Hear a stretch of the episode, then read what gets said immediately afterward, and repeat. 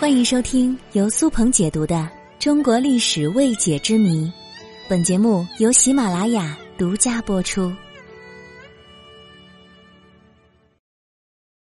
为什么妾不能变成妻，而妃却可以变成皇后呢？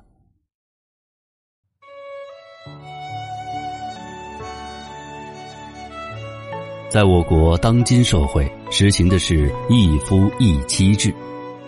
而古代社会，男人却可以三妻四妾。在这儿要纠正大家一个误区：这里的三妻四妾中的三和四，其实都是虚指，并不是说有三个妻子、四个妾室。其实我国古代实行的是一夫一妻多妾制。为了保护妻子的利益，明文规定妾不能为妻。妻子与丈夫在家庭当中处于平等地位，是受礼法保护的重要家庭成员。如果妻子没有重大错误或者缺陷，丈夫就不能休掉明媒正娶进来的妻子。即便夫妻关系是名存实亡，也应该勉强的维持下去。而妾呢，只是丈夫的附属物，不需要三媒六聘，不在婚姻的范围之内。也不属于正式的家庭成员，是没有社会地位的。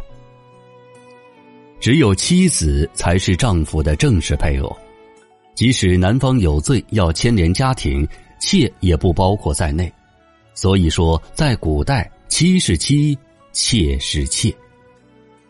小妾是几乎不可能摇身一变成为正妻的。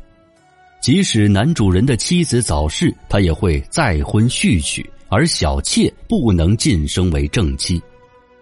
这是因为他们受到道德约束和法律的规定。比如《大明律》里明确规定：“以妻为妾者，杖一百；妻在以妾为妻者，杖九十，并改正。”简单的说，小妾就是丈夫的玩物。如果扶正他，男主人不仅会面临宗法礼制的谴责，而且会受到法律的惩处。所以在古代社会上就流传着“宁为穷人妻，不为富人妾”的说法。但是你有没有想过，为什么都是皇帝的女人，而妃子却可能变成皇后呢？首先来说。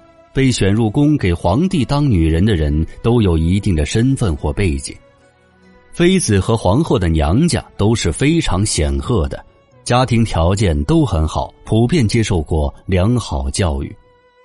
妃子的家庭背景与皇后相似，甚至有过之而无不及，而且嫔妃都是有官阶品位的。妃子对皇后来说，他们的身份是一样的，只不过是上下级的关系。之所以会出现皇后与妃嫔的区别，无非是政治需要而已。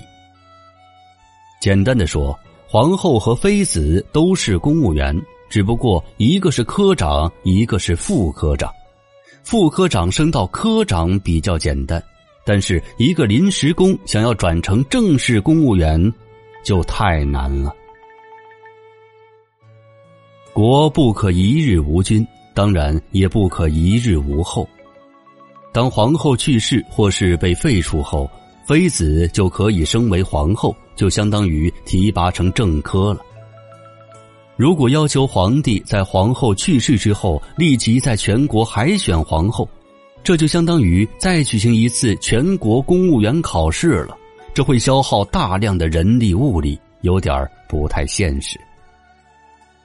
所以，小妾不能变成正妻，有效的维护了正妻的合法权利，有利于社会稳定。而妃子晋升为皇后，只是级别上的变更，而且可以有效的避免宫闱内的很多麻烦。